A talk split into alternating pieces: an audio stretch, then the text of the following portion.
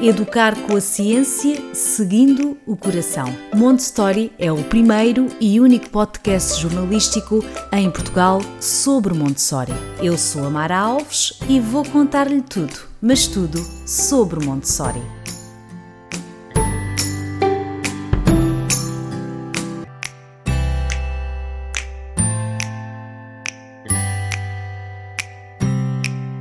Olá a todos, pais, educadores, cuidadores, sejam bem-vindos ao Montessori. Hoje vamos falar sobre um tema central em Montessori: vida prática.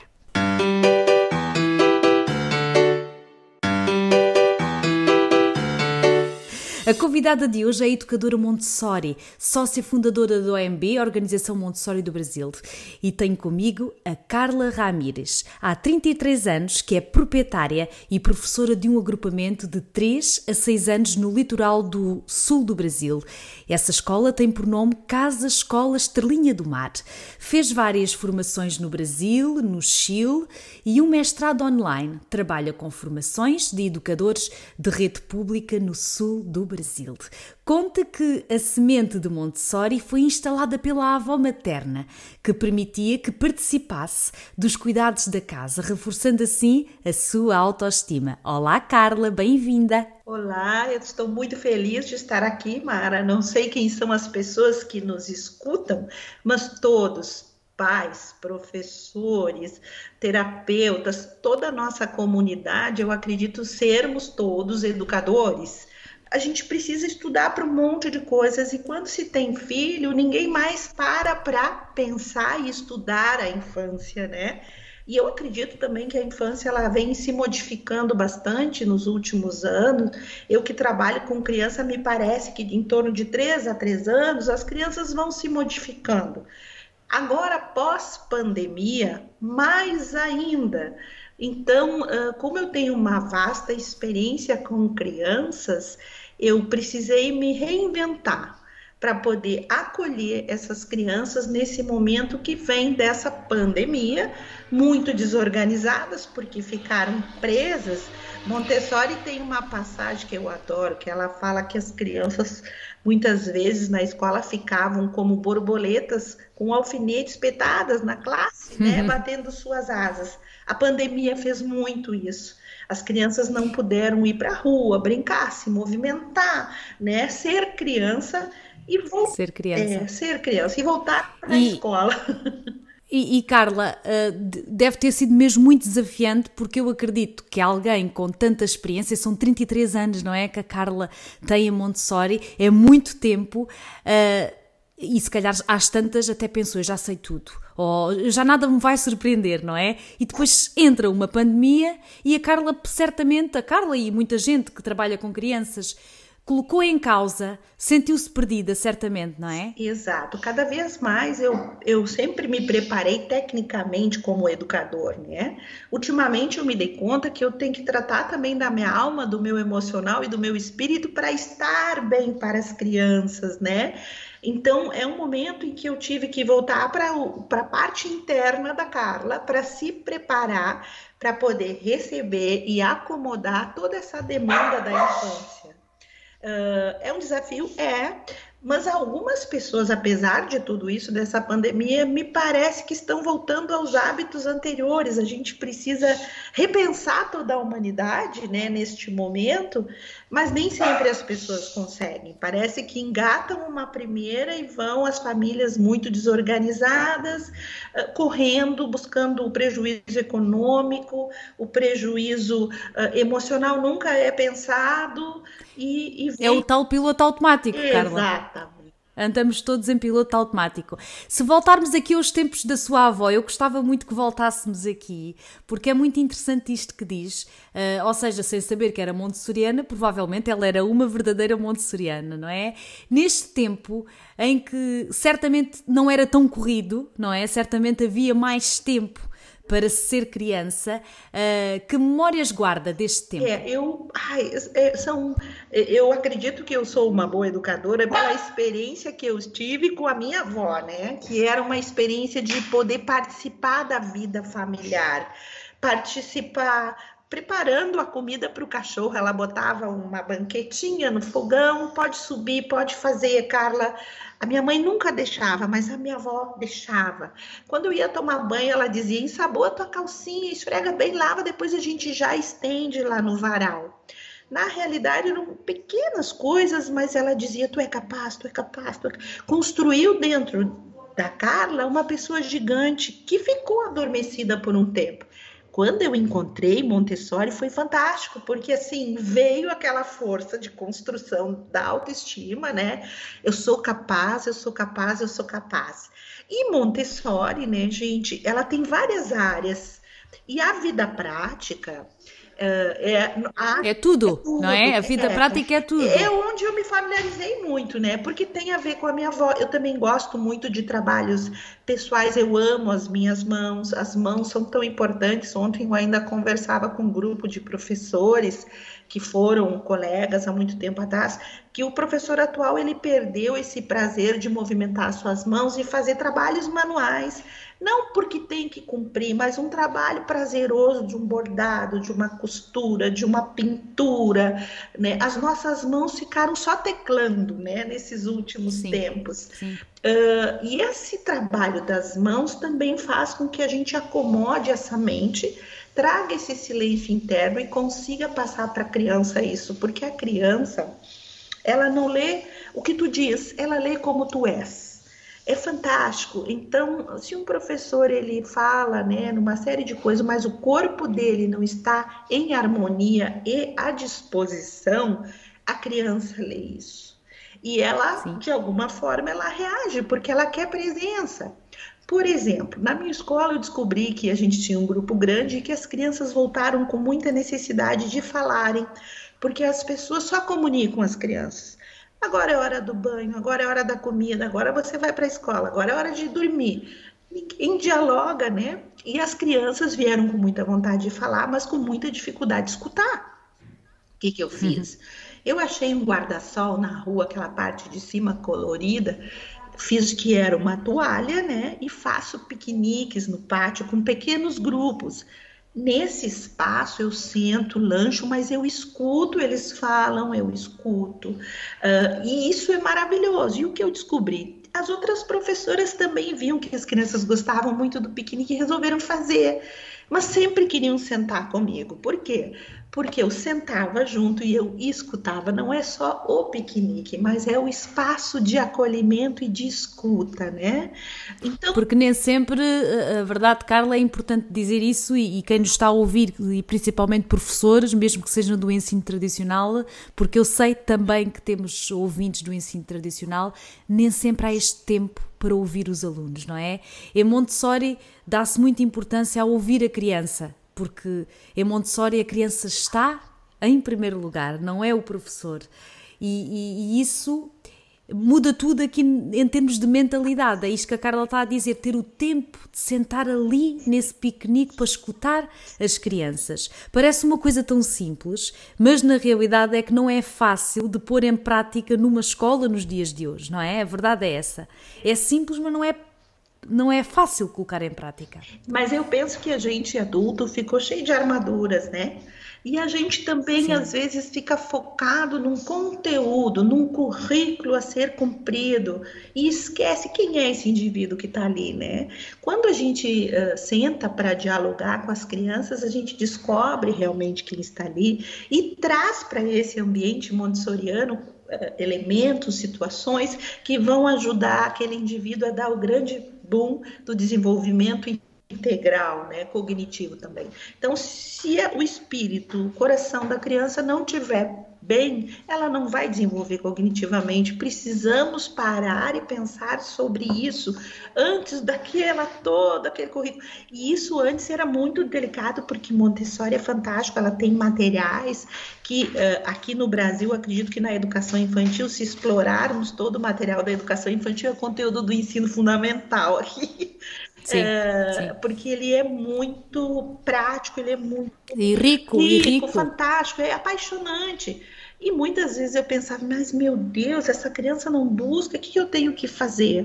Eu tenho que seguir a criança. Ela não busca isso, mas busca aquilo.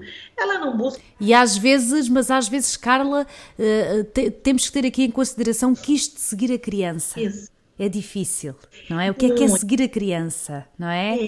é seguir não a criança é ter. Pois, não, pois é. não é, não é. Já aqui dissemos isso também muitas vezes. Mas é, é seguir o seu interesse. Se uma criança está interessada em aprender números, é isso que lhe damos. Não lhe vamos dar letras. Mais ou menos assim, resumido, não é?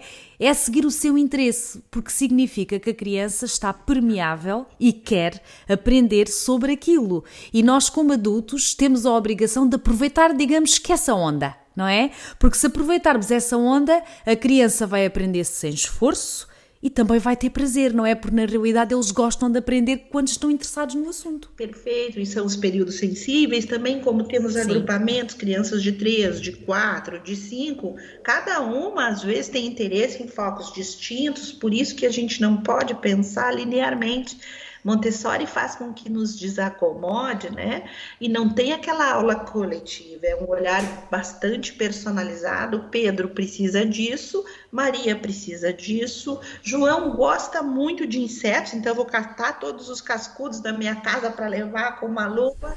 e a gente vai, quando as pessoas, mas tá, Carla, qual é o planejamento? Eu disse, o que, que eu vou te responder? Ele é muito único e específico, né? Não há um, um cronograma geral, digamos assim, uh, para que entendam, não há uma lista em que todas as crianças aos três anos têm que falar sobre um têm que ter um determinado interesse, digamos assim, porque cada criança é única, Exato. não é? E como é um agrupamento, né, Mara, essa criança tem um tempo maior de até três anos estando nesse grupo para experienciar aqueles materiais e adquirir alguns conceitos né, importantes para este ensino fundamental. Que nós aqui na minha cidade não temos um ensino fundamental montessoriano, mas a gente faz uma, uma base, uma estrutura né, maravilhosa que as crianças saem fantasticamente bem, alfabetizadas muitas vezes, uh, com autonomia, com independência, com uh, espaço de fala, eles vão e conversam com os professores. Quando os professores não escutam, eles buscam o diretor na outra escola, eles se fazem escutar, porque eles aprendem a ser escutados desde pequeno. Mas claro, voltando claro. à vida prática, né, a questão da... Sim, para, para, que, para que entendam também uh, uh, a vida prática, já aqui temos falado, mas eu vou dizer assim brevemente, nós não podemos falar de Montessori sem falar na vida prática. para quem nunca ouviu este conceito, muito resumidamente, mas a, a Carla vai explicar, porque a Carla é, é especialista. Mas Imagine tudo o que fazem em casa: lavar a louça, dobrar a roupa, lavar janelas, varrer. Tudo isto é o que nós chamamos de vida prática. Contudo, não fiquem já a pensar: ah, isso é por as crianças a fazer as, as tarefas domésticas. Não.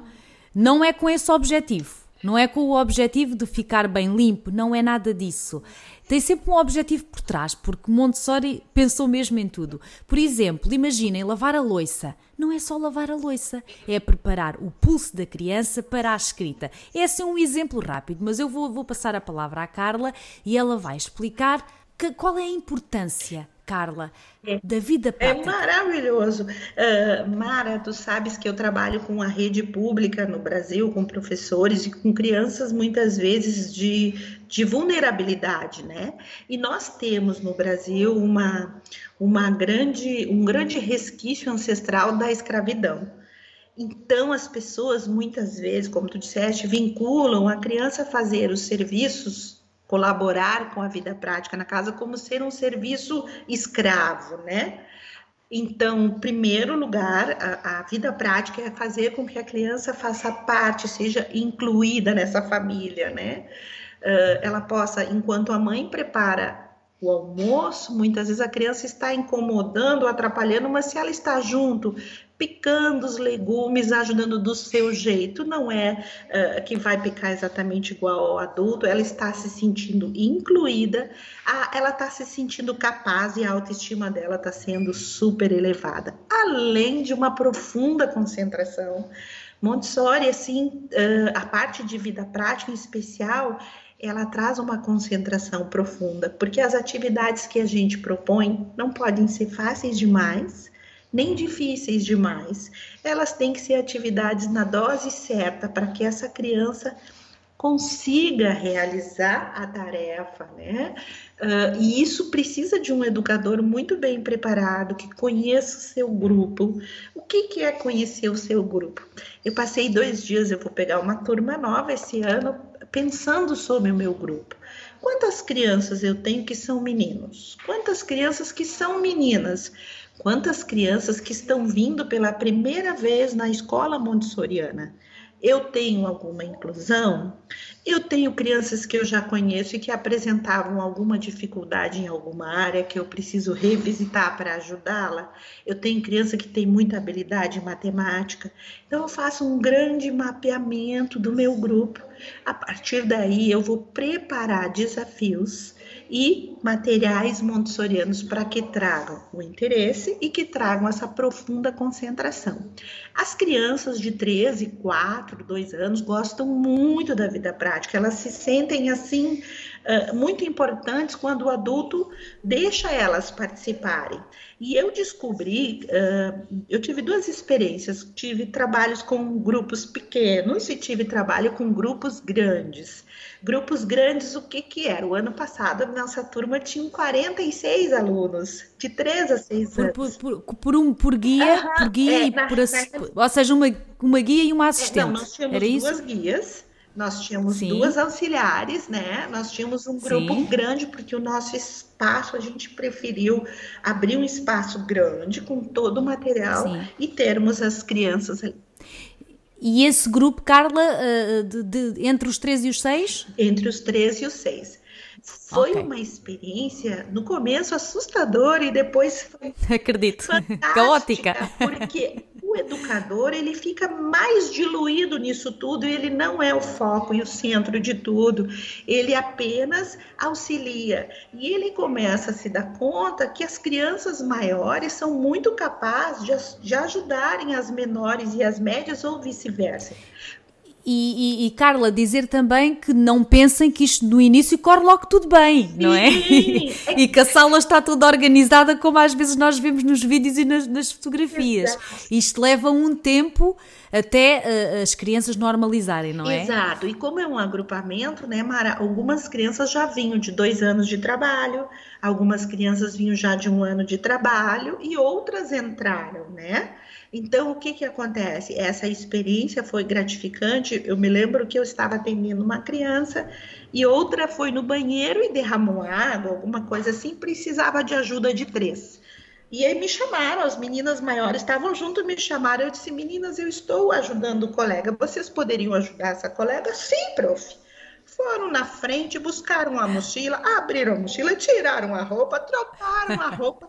e aquilo foi demorando e até eu comecei a ficar agoniada. De vez em quando está tudo bem, elas gritavam. O que, que está? Tá tudo bem, prof.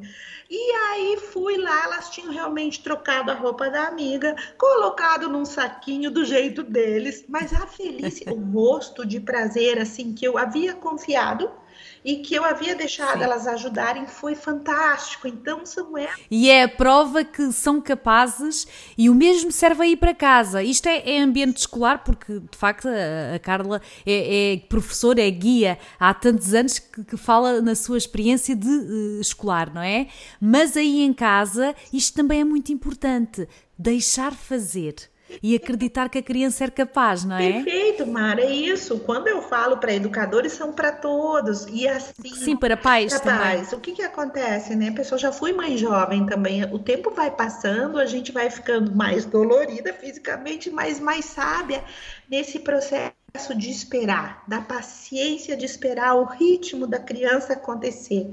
Às vezes acontece num tempo de meia hora. E às vezes a gente está correndo e quer que a criança vá para a escola logo depois, então bota a comida na boca, abre a boca, arruma a mochila. A gente tira a oportunidade das crianças participarem desse processo, né? Então, muitas conversas, os diálogos que eu tenho com eles, prof, minha mãe me chama de bebê, tu acredita? Eles dizem. Eu digo, a prof acredita nisso. Como é que nós. Ah, ele, ela quer me dar comida na boca, ela quer isso.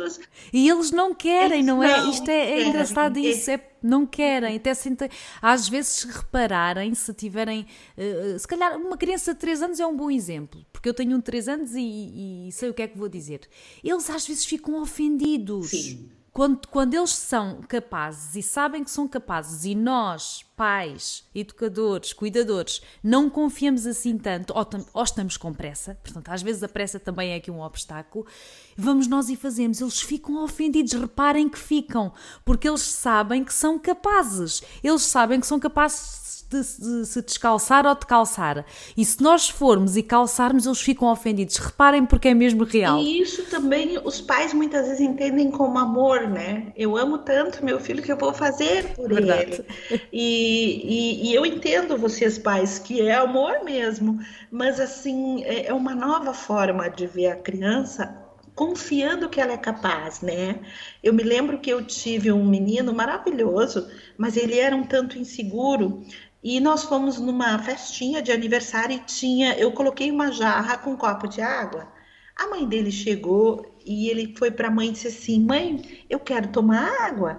E eu disse para ele: "Mas você tem a jarra ali, você pode se servir". E ele foi se servir. E essa mãe sentada dizia: "Tu vai deixar cair esse copo, tu vai deixar quebrar, eu acho que tu não deve se servir". Ela falou tanto que o menino deixou cair o copo no chão e aquilo foi um caos. Gente, foi uma situação tão triste para mim que estava assistindo. Mas que ilustra, mas Exato. que ilustra certamente a realidade de muitas famílias, não é? Isso. Eh, esse tipo de comentários não quer dizer que o façam de propósito, não é nada não. disso mas é, é uma forma de estar. Nós estamos habituados a isso. Como é que eu explico? Nós estamos habituados que uma criança não use um jarro de vidro, não é? Exato. E, e, e, como em Montessori, nós desde sempre, praticamente desde sempre, incutimos na criança o uso de, de objetos reais, não é?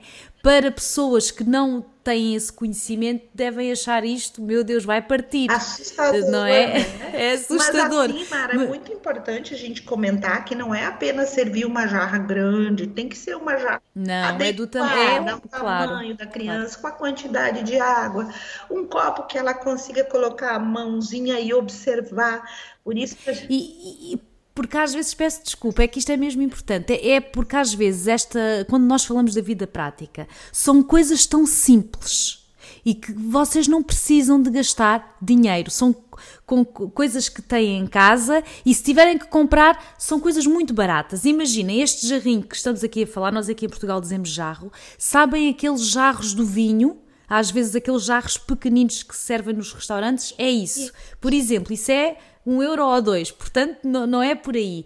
E, e, há muitas coisas mais. Eu depois, se a Carla uh, quiser e puder disponibilizar algumas fotografias de vida prática na sua escola, no ambiente escolar, para também os professores que nos estão a ouvir verem que é possível, num ambiente escolar, ter vida prática tão simples e sem gastarem muito. Uh, e esses exemplos, às vezes, estarmos a ver também faz-nos aqui mudar também a forma como vemos. Depois a Carla, se puder, envia-me algumas fotografias e eu ponho lá no, no texto que acompanha este podcast, lá no montestoria.pt, porque de facto é, são coisas simples, não é, Carla? E que representam muito para a autonomia e independência das nossas crianças. Perfeito. Como eu trabalho com escola pública também, que a gente não tem um apoio econômico, eu sempre digo para as pessoas que a gente pede os enxovais desparcerados dos pais. Às vezes tem uma xicrinha, não tem o pires.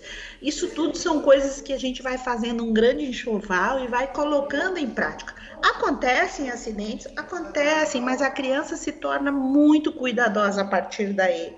Quando apresentamos, a gente diz: essa xícara é preciosa, era da avó da professora. Essa minha avó uhum. já morreu já faz muito tempo e quando eu era pequena eu tomava chazinho nesta xícara. A criança cuida, a mãozinha, é tudo muito delicado. Então a gente tem que confiar, tem que trazer a beleza e a estética para a vida prática no Brasil tem, teve um momento em que a sucata era a coisa mais ah, sucata. Então davam coisas de plástico, de garrafa PET, de isopor. Gente, isso não se dá para criança, isso é uma falta de, de oportunidade de viver algo bonito, né? Não precisa. Sim, porque as crianças também gostam de beleza. Quando estamos aqui a falar de beleza, é objetos bonitos, exato, não é? Um, um, um, uma, uma xícara, não é? Uma chávena de loiça é muito mais bonita do que uma chávena de plástico, ou um jarro, ou, uma, ou um prato. Uh, e, e, e, Maria Montessori escreveu sobre isso, não é? Sobre a beleza uh, dos objetos, a beleza do ambiente, e isso é muito importante para captar o interesse da criança, mas também para haver um maior cuidado. Porque reparem, um, um prato de plástico cai no chão e não se vai partir Portanto, a criança rapidamente vai perceber que aquele prato pode cair vezes sem conta que não vai partir. Mas um prato de vidro, se cair no chão, vai partir. E agora estão a dizer, ah, mas depois parte. E depois? Nós adultos também partimos copos e pratos. Portanto, e tudo isto é vigiado. Não pensem também que vamos dar à primeira mão uh, pratos a criança, e né? abandonar a criança com um arsenal de é. vidro. Não. Isto é tudo apresentado, explicado, acompanhado. Quando a criança, por exemplo, o meu filho tem 3 anos e pouco, eu já não me preocupo se ele está a beber água sozinho, porque ele usa jarro de vidro e copo de vidro desde um ano e pouco. Nessa altura, claro que eu ia com ele, explicava e ajudava para não cair, para não partir, para não se magoar. Hoje eu já, eu já sei que ele é capaz. Aliás, e se derramar, ele vai lá e ele limpa. Portanto, mas isto é um caminho que se faz. Imagina que a criança está-me a ouvir pela primeira vez e tem um filho de 3 anos que nunca usou vidro. Então aí Vamos ter calma, vamos explicar e vamos acompanhar até ganhar a confiança para depois fazer sozinho. Porque isto é um caminho, não é, Carla? Isto não é, as coisas não acontecem assim. Não, é, é um processo. Nós temos a agrupadão desde os pequenos que a gente já vem trabalhando com eles. Quando eles chegam na agrupada 2, de 3 a 6, eles já passaram por essas experiências o menos é mais, né? Às vezes a gente não precisa colocar tanto material, por exemplo, 10 xícaras. Sim. É uma xícara pequena, é um joguinho americano, às vezes demarcado com a figura fundo, no fundo, para poder apoiar e organizar uh, espacialmente também, né? Geralmente coisas transparentes para a criança para criança poder ver a quantidade. Sim, isso também é importante é, ser, ser, transparente. Então são pequenas delicadezas e assim nada disso precisa ser caro. Quando a gente faz os arranjos de flores, eu fui resgatar os guardanapos de crochê de vó, de bisavó. Eu lavo, engomo com cola, fica bonito. Então eu não tinha vasinhos, peguei os vidros de perfumes vazio tirei a ponta e boto às vezes uma miçanguinha amarradinha, é o vaso com uma florzinha e eles colocam na mesa com o guardanapo embaixo. E, e de, de, acordo com o estudo, se a criança não vive essa beleza nessa primeira infância, ela não se torna um adulto que vai apreciar e vai trazer para sua vida diária a estética e o belo. Então, isso é muito, é, é, muito, muito importante. E é tão profundo, porque é mesmo né, assim. Né, Mara? É tão Sim, profundo. É, é. E muitas vezes os adultos aqui no Brasil entendem que a decoração da criança é encher a parede de Mickey, de Minnie, de Minions, de, de é, umas coisas até agressivas e muito focadas para fantasia. a questão é que essa decoração é feita para o adulto e não para a criança. Exato. E aí são uh, Montessori fala em pequenas delicadezas, em, em pequenas imagens, em coisas mais simples, na altura dos olhos das crianças. E eu sinto que é um currículo oculto colocar, preparar. A, a, a Carla, depois, eu acho que, que, que, as pessoas vão gostar de ver a sua escola. Eu, eu vou, vou aqui reforçar, fazer aqui mais um choradinho para a Carla mandar as fotografias, porque eu acho que vão adorar, se possível, porque eu sei que tem crianças, obviamente, mas se possível fotografar o ambiente para as pessoas verem como é que é a sua sala de aula. Porque isto aqui que estamos a dizer, as salas de Montessori não têm uh, uh, esses bonecos e, e, as cores que estamos habituados a ver na maioria das escolas. É muito mais simples, não, é um ambiente muito mais simples, uh, muito mais clean, porque na realidade não existem essas cores mas um ambiente muito mais rico, a verdade é essa, é, não é, Carla? E também a gente cuida para trazer as coisas locais da nossa cultura para perto da criança. Então, nós aqui no Rio Grande do Sul, a gente tem muito a cabaça da cuia de chimarrão, a gente usa, a gente tem algumas coisas dos artistas, a gente traz também para ilustrar. E o ambiente montessoriano, ele é um ambiente, não é estático, ele vai se modificando, porque as crianças no início do ano têm três anos, mas em julho já tem três anos e meio. Sim, e faz muita diferença. Exato. Às vezes há coisas de mês para mês que, que, que têm que ser mudadas porque a criança já não, não está, não, não tem interesse. É. É mesmo assim. E a gente então tem que ir pensando, por exemplo, se temos crianças de 3, de 4, de 5 anos, as cadeiras têm que ser menores, médias e maiores porque as crianças maiores não vão sentar numa cadeira muito baixa e, e, as menores não vão sentar. Então, é tudo muito observado e criado um conforto corporal também para que ela possa ter a coluna ereta para aprender corretamente e o que, que eu faço? Eu não compro mobiliário infantil, eu compro mobiliário de adulto e corto os pés. Né? E corta. É. Porque certamente também ficará mais barato, não é? Sim, Do que mandar além fazer. De ficar, o vaso sanitário infantil muitas vezes é tão mais caro, e se a gente enterra o vaso comum e que bota um redutor da tampa do vaso, também dá. Ou se a gente bota também uma pranchetinha para a criança poder subir, porque os pais não precisam fazer uma arquitetura dentro de casa para uma criança pequena pequena, mas eles podem fazer algumas adaptações que vai funcionar e essa criança vai ser muito mais autônoma. Mas é preciso também muita imaginação e criatividade, Carla. Exato, exato. Escovar os dentes, se ela tem uma bancadinha que ela alcance na pia, ela vai poder fazer sozinha. O tomar banho, se ela tiver o sabonete na sua altura, a toalha na sua altura, o cesto da roupa suja que ela consiga ela mesma mostrar e a família mostra e ela guarda, ela se sente muito importante e vocês vão ficar mais liberados para observar o seu filho. Sim, sim, e isso é também importante aqui se, se permitirem os vossos filhos participar e fazer isto tudo que aqui estamos a dizer, para já ficam mais descansados, não é? Mais em paz. Exato. Porque, porque ao permitirem, não estão sempre, não faças isso, não vais para aí. Não, deixem fazer, permitam, permitir fazer, não é?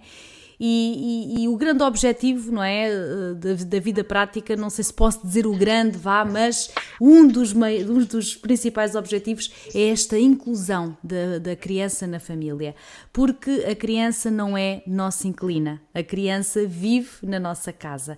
E incluir a criança nas tarefas tem uh, muitos objetivos, mas este de incluir porque isto vai mexer com a autoestima, vai mexer uh, a nível mental é, é, é, essencial para a criança se sentir bem, se sentir que é capaz, se sentir incluída, não é? é? Tu sabes, Mara, que eu venho observando que os projetos arquitetônicos têm feito muitas vezes nas casas uma sala de brincar que exclui a criança. Então, é a parte, é, não é? É a parte. Exato. A criança come a parte, a criança brinca a parte, a criança. E ela perde com isso a oportunidade de fazer parte dessa família, de observar essa mãe observar, esse pai, ela perde essa, essa, essa parte de pertencimento, né? Está a gostar deste tema? Saiba mais em montestory.pt. Eu me lembro que eu recebi um menino na educação infantil que ele tinha essa sala com um primo mais velho. E o menino veio mostrando alguns comportamentos e a gente ficou um pouco assustada, viemos vir a conversar. Então ele assistia com o primo mais velho, de 12 ou 13, filmes de pornografia no celular, nessa sala de brincar. É, e é, é o tal mito, eles estão ali tão sossegadinhos, às vezes há pais que dizem isso, está tão sossegadinho no quarto, na televisão ou no telemóvel. Isto, é, isto arrepia-me sempre. O que é que estão a ver no telemóvel? O que é que estão a ver na televisão? E às vezes as crianças são muito espertas em termos de tecnologia. Eu sei que a tecnologia deixa a criança, parece que congelada ali, a gente pode fazer o que quiser. Mas eles já sabem muitas vezes manipular, entrar em coisas que não são adequadas. Por isso... E muitas vezes sabem mais que nós adultos. Exato. Porque eles, nascem, eles já nascem com isto. É? Exatamente. É? Então, assim, uh, Montessori, ele deixa de lado toda essa parte de tecnologia de eletrônicos e traz a criança para esse convívio, escuta a fala, né? escuta como a criança pensa, compreende quais são os medos do momento, quais são os medos aos três, quais são os medos aos quatro, quais são os medos aos cinco, conversa com a criança como foi o teu dia na escola, e essa criança entende que dialogar traz um bem-estar e ela se sente mais segura. Eu vi agora que a gente teve um índice no Brasil de aumento de 34% de suicídios entre 10 e 14 anos. Horrível. Gente, é muito assustador. E é, isso é, é um produto dessa, dessa, eu vou dizer, solidão infantil. A gente Sim. não se dá conta que a criança está e a gente está presente, mas existe uma solidão porque abandonamos essa criança dentro da nossa casa, na frente dos nossos olhos, né? E, e isso é uma coisa muito preocupante. Montessori é, e assustadora e, e, e, o, e o futuro, o futuro caminha caminha para essa solidão para é, isso, infelizmente. Então, gente, eu falo sempre em vó, porque assim, a gente tem que resgatar o café da tarde com a família. A gente tem que resgatar as coisas simples, um pãozinho com geleia, mas a gente diz, hum, que cheiro de uva delicioso, é uma geleia de uva que a mamãe fez ou a titia fez. Olha que delícia Exato. esse pão caseiro, vamos fazer junto. A gente precisa resgatar durante o dia alguns rituais, né? De estar com presença com as crianças também. Pode ser a hora de contar história, pode ser a hora do café da tarde, pode ser a hora do banho, que não é um banho para deixar a criança limpa. Obrigado por ouvir este podcast. Clique em seguir para ouvir os próximos episódios. Carla, a, graça e a cortesia é outra das características de Montessori. Mas afinal, o que é isto? é, a criança, ela aprende muito convivendo conosco, né? E nós estávamos novamente conversando. A graça e cortesia não é só algo que se faça com a criança, mas com todas as pessoas no qual a criança nos vê. Então, às vezes, estamos na escola com uma equipe e somos às vezes grosseiro com alguma pessoa e a criança vê isso. Então a graça e cortesia faz com que a gente se discipline muito para com as palavras, com os gestos e as delicadezas para com o outro. Então, uma das coisas que eu acho maravilhoso é realmente se abaixar e olhar nos olhos das crianças quando vamos falar é uma coisa simples, mas a criança entende que você está escutando e você está olhando para ela. Cumprimentar, bom dia, boa tarde, como foi o teu dia? Como foi o teu final de semana? Eu, tenho, eu tinha uma criança que vinha muito irritada para a escola, ele já vinha com fome. Então eu tinha um cálice na, de cristal na cozinha pequenininho de licor e eu dizia para ele: "Eu tenho um cálice tão especial que eu pensei em ti para te tomar um suco e te acalmar quando tu chega". E eu trazia é para aquela criança, não é para todas. A graça e cortesia, ela tá constante constantemente presente, mas ela é muito única e pessoal, não é um exercício. Para quem entendam lá em casa, a, a, graça e a cortesia também têm aqui um período de tempo, não é? Um período sensível. Ah, um período sensível. Uh, sim, qual é, entre, entre de que, que idades é que devem estar atentos para esta graça e cortesia? Olha, eu vou dizer para você sempre, desde o nascimento e para sempre. Mas assim, a criança aos dois anos, que ela começa a falar muito, né? Ela já começa a desenvolver bem essa linguagem oral, uh, ajuda muito esse professor que se abaixa, pergunta, não só fala, não só comunica, né? E, e ajuda e convida. E, uma coisa importante é que às vezes a gente uh, não pergunta para quê. Se você gostaria que eu te ajudasse, muitas vezes eles respondem: não, muito obrigado. ou não. Isso não é um problema, pelo contrário, eu tenho que estar sempre disponível a servir e a ser cortês e gentil. O educador ele tem que sempre. Então, às vezes a criança uh, com o dedinho machucado, precisa de um band-aid é, conversa me abaixo, você realmente machucou o teu dedo, eu vou buscar para ti. Então, eu às vezes, não é que eu abandono o grupo, mas eu personalizo este momento dessa graça e cortesia para com este indivíduo. E a criança pequena precisa muito, porque a partir dos 5, 6 anos, isso tudo já acomodou e ela vai usar ou não. Então, a primeira certo. infância, novamente, do zero aos seis anos, é o período mais importante para as crianças construírem esse acervo de palavras bonitas, né, de gentilezas, mas elas. E terem a consciência também. Eu recordo, por acaso hoje aconteceu uma coisa com o meu filho em que entrávamos num restaurante e ele foi dizendo com licença, com licença, com licença. Sim. Conforme ia passando, não é? Para passar e aquilo surpreendeu-me, porque eu não tinha ainda ouvido dizer isto. Com licença, com licença. Isto é graça e cortesia, não é? É ele entender que tem que dizer com licença para poder passar. E certamente ele já ouviu isto de mim ou do pai, ele já observou isto. Por isso é que esta graça e cortesia não, pode, não é segundo plano, isto é mesmo muito importante.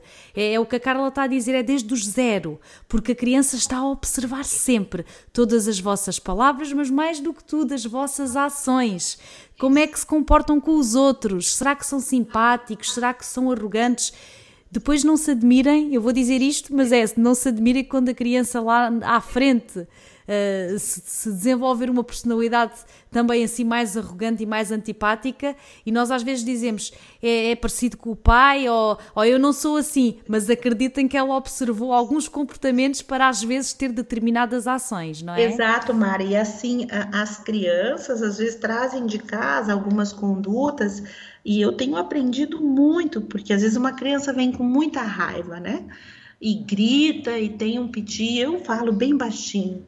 Eu entendo que tu estás com raiva, mas a professora e os teus colegas não têm culpa que tu estás chateado. Quem sabe vamos fazer uma argila, uma pintura, ou você quer conversar sobre isso. Então a criança aprende a controlar suas emoções muitas vezes e ser gentil, porque na realidade a graça e cortesia é um exercício de viver em sociedade de uma é forma pacífica, educar para a paz começa na vida prática com a graça e cortesia, né? E a gente não se dá conta que é uma construção e essa construção começa lá quando a criança é pequenininha. Às vezes vem crianças que falam vocabulários, palavras, palavrões, né?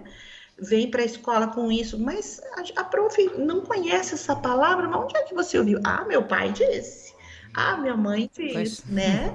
Então às vezes nós pensamos que não estão a ouvir, às vezes as pessoas até podem não, até pode ser uh, descuidam-se, vai, um descuido, é. exato. Mas a criança ouve, o certo é que, é. que ouviu e que observou, não é? O tom de voz, né, Mara? Às vezes o adulto fala com um tom forte, agressivo, a criança faz isso. Então o adulto não pode entrar nessa energia e repetir. Então diz: Olha, sua voz está um tanto alta, eu estou lhe escutando, mas eu lhe escuto mais baixo. O que, que você gostaria de dizer? Uhum. Então, assim, não ensinar corrigindo, ensinar fazendo corretamente também é um exercício de graça e cortesia. Graça e cortesia vai muito além, né? Vai na questão da educação, do tom de voz, do momento do silêncio, do momento do compartilhar, né? É muita, são pequenos detalhes nesse currículo oculto que a gente dentro da escola tem que estar o tempo todo visitando e o adulto muitas vezes tem até que se disciplinar para estar com a criança, porque é como eu disse, a criança lê como a gente, às vezes a gente diz, ah, a gente tem que lanchar de boca fechada sentadinho, mas o professor está comendo um lanche de pé com a boca aberta, né? Então não é o que a gente diz, mas é da forma como a gente se comporta na frente deles, eles absorvem tudo, por isso a mente absorvente, né, Mara? Então, o que eu digo aos pais é uma responsabilidade muito grande E os nossos filhos, as crianças, estão construindo esse adulto. Esse adulto que deve ser do bem e da paz, como a gente está precisando tanto, tanto a humanidade vem buscando tanto isso. E a gente precisa de vocês, pais, para ajudarem nessa construção, nessa paciência desse período, nesse prazer de estar com essa infância nesse primeiro período que é tão maravilhosa. E não volta. Não, e não volta. volta. Nunca mais, gente, não volta nunca mais. E às vezes as pessoas só se queixam que dá, digo, gente, aproveitem a infância, é um período fantástico. As conversas das crianças, eu adoro fomentar perguntas. Esses dias eu perguntei para eles se mulher podia ter cabelo curto e homem cabelo comprido. Eu tenho cabelo curto, né? Não, não pode, pode, não pode. Aí ouvimos todos, eu digo, a maioria dizia que não podia. Eu digo, tá, mas e a prof que tem cabelo curto? Prof, tu pode? Tu é velha? são, pérolas de, de espontaneidade maravilhosas que as crianças dizem. E a forma de pensar da infância não é igual ao adulto. Então a gente realmente tem que parar, escutar e entender um pouco melhor como eles pensam, né? Eu me lembro que na escola também a gente não falava muito sobre morte, essas coisas todas. E aí uma pombinha bateu no vidro da janela e morreu. Nesse dia eu resolvi deixá-la sobre a mesa. E aí começou, né? Tá vivo, tá morto. Eles mexiam, olhavam, o que, que aconteceu? Digo, vamos conversar sobre isso. E, aí, e é importante porque faz parte da nossa vida, não é? Faz parte, o processo de transformação. Isso também acaba sendo inclusão, trazer um assunto que é escondido né, para a sala Sim. de aula, é incluir uma história verdadeira. E aí cada um dizia, vai para o céu, vai para a terra, e será que vai para o céu? Depende, se não se comporta, vai para baixo, uns diziam. E aí fizemos o enterro daquela pombinha que foi desenterrada várias vezes, porque uns diziam que ia para o céu, então se vai para o céu ela não vai estar tá ali mais. Mas assim foi acomodando conceitos importantes e acolhendo o coração das crianças, porque muitos ouvem, não vou morrer, mas não sabem o que acontece. Não entendem, não, não entendem. entendem o porquê. Nem a gente, é? né, Mara? Nem a gente é, e, e, nós também. E a gente tem que ter um cuidado muito significativo para não trazer as nossas crenças para a verdade. Sim, porque depois também uh, acredito, tal como em Portugal, mas no Brasil penso que isso seja mais forte, a religião, não é? Porque depois a religião é muito forte também, mas uh, cada um há de ter a sua crença. Os pais ou já ensinaram, ou já falaram, e isso tem que ter também essa sensibilidade, não é, Carla? Exato. Como é que eu resolvi isso? A escola montessoriana tem algumas que têm vínculo religioso, a minha escola não. Mas a gente viu que havia algumas uh, divergências né, entre as crianças. Então, eu fiz uma bandeja no qual eu tenho várias miniaturas. Eu tenho uma miniatura da Nossa Senhora, uma de Jesus, eu tenho um colar de Umbanda, eu tenho um Buda, eu tenho Krishna, eu tenho São Francisco de Assis. E, todos se dão bem. E, e é, eu conto as histórias para eles e pergunto no que tu acredita, né? Então, tem Sim. uns que acreditam em céu e inferno, outros não acreditam, outros. Então, eu tenho fomentado. É que Montessori não traz muito fantasia na primeira infância, porque a gente apresenta uma inverdade, né? E Sim. o mito do Papai Noel é muito forte aqui no Natal. E aí eu tinha uhum. uma menina lá, eu disse, Lara, tu acredita mesmo que o Papai Noel traz presente para todas as crianças, não importa se são ricas ou se são pobres, diz ela. Claro, né, Carla? Senão o mundo seria muito injusto. eu não posso apagar o conceito. Claro, claro, tem que ser essas. É fantástico as falas das crianças, claro, claro. Por isso é que, sobretudo, Montessori é tolerância, não é? E às vezes, quando aqui falamos ah, mas uh, o Papai Noel, né, o Pai Natal, não falamos disso antes dos seis. Mas se uma criança de facto é crente nisso, ou se a família é crente, porque isto tem sempre a ver com o ambiente familiar, nós também temos a sensibilidade de não destruir, não é? Esse, o acreditar dessa criança, porque a seu tempo, a seu tempo ela irá saber se é verdade ou se é mentira, não é? As crianças são muito inteligentes, Mara. Elas têm uma forma de pensar. Eu tive uma criança que estava olhando um livro indiano e aparecia uma imagem de uma pessoa várias vezes. E ela me perguntou o que que era. Eu disse, ah, meu Deus, ali representava uma alma, alguma coisa assim. Aí diz uma de seis para esse de quatro. Eu vou te explicar o que é isso. Isso é uma alma. Ela mesmo respondeu. Aí começou a juntar as crianças. O que, que é alma? Ela disse: é uma coisa que quando a gente nasce entra dentro da gente. Como assim? Aí ela fazia assim, assim, ó. Ela fazia, respirava. Olha que fantástico. Daí um pequeno foi lá e buscou o esqueleto que tinha. O, e, é, e ela disse: sim, o esqueleto está dentro da gente. Ela botava os três dedinhos dentro do tórax, mas essa alma fica aqui, ó, nessa parte aqui. Aí uma criança pergunta: e existe alma fora do corpo? Olha que gente, é, é que depois vai escalando, não é? Vai escalando. Eu realmente me, né, fiquei distanciada só escutando as conversas. Era um diálogo de filosofia profundo. E, e, eu fiquei escutando, e, e, cada dia eu descubro que a criança é uma grandiosidade. Elas estão para nos ensinar, e não a gente né, ensinar a elas, desde que a gente consiga ser sábio e uma boa escuta. Eu fiquei encantada. Então, a resposta desse menino, será que tem alma fora? Ele disse, sim, porque eu estou vendo uma mulher lá na janela, ele disse. Eu digo, ah, eu vou me embora daqui. Mas assim, com provavelmente crenças familiares nesse grande diálogo, claro, né? Claro. E coisas. Tem que ter sempre essa sensibilidade. Uh, Carla, a nossa conversa já vai longa, embora deliciosa, mas já vai longa. Uh, gostava apenas para terminarmos, que conselhos é que deixa uh, aos educadores em geral, sejam professores ou pais? Certo. Primeiro, se apaixonar pela infância e pelos filhos, vocês recebem um presente quando a gente, o professor, o pai, a família recebe uma criança, é um presente que a gente recebe. E a gente tem que estudar, a gente tem que aprender a valorizar esse grande presente para se transformar nesse grande homem que a humanidade tanto está precisando nesse momento.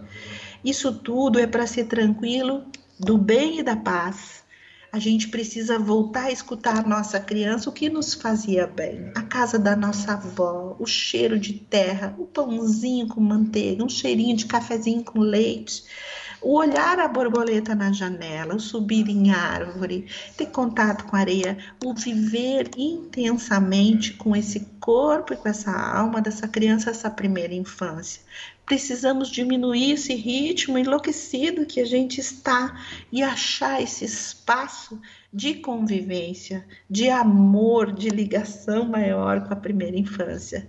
Eu sou apaixonada e digo para vocês, se eu puder, eu fico até os 80 em sala de aula, porque só me traz satisfação estar perto da infância. Me traz a vida do meu lado, aquele frescor da juventude, da vida. Convido vocês a isso a gente tem que se disciplinar, repensar tudo isso e visitar a nossa infância para poder entender essa infância que está aí. Eu acho que é por aí, Mara.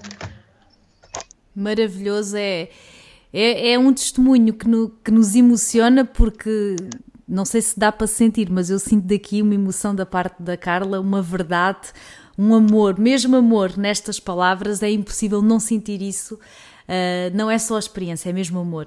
A Carla tem mesmo amor a Montessori, mas sobretudo às crianças e àquilo que elas lhe dão. E isso é, é, é maravilhoso sentir isso. Uh, obrigada, Carla, por, por as suas palavras e por nos inspirar. Tenho a certeza que, que vai inspirar muitos de, de que, que, vão ouvir este podcast. E para quem tem curiosidade em conhecer mais sobre a Carla, Carla Ramírez, vou deixar aqui as redes sociais, que é o Instagram é Escola Estrelinha do Mar e o Facebook Casa Escola Estrelinha do Mar. Eu deixo estes links lá no texto que acompanha uh, este episódio no montestory.pt. Vou lá deixar tudo. Se quiserem entrar em contato com a Carla ou conhecer mais sobre essa escola, vão lá a estas redes sociais que são bem interessantes e não só, deixam-nos assim uh, uh, inspirados é mesmo assim, é uma escola bastante inspiradora. Já este nome, Casa Escola Estrelinha do Mar, já isso nos deixa assim com vontade de ir ver o que é. Carla, minha querida, tenho que lhe agradecer muito por esta maravilhosa partilha, por estar aqui no Monte Story. É, eu andei atrás de si meses, consegui hoje, estou muito contente. Por isso, muito, muito obrigada.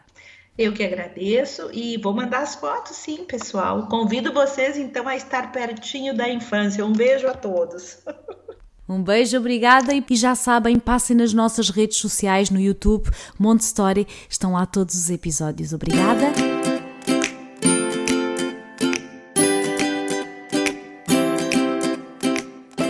Educar com a ciência, seguindo o coração. Montessori é o primeiro e único podcast jornalístico em Portugal sobre Montessori. Eu sou a Mara Alves e vou contar-lhe tudo, mas tudo sobre Montessori.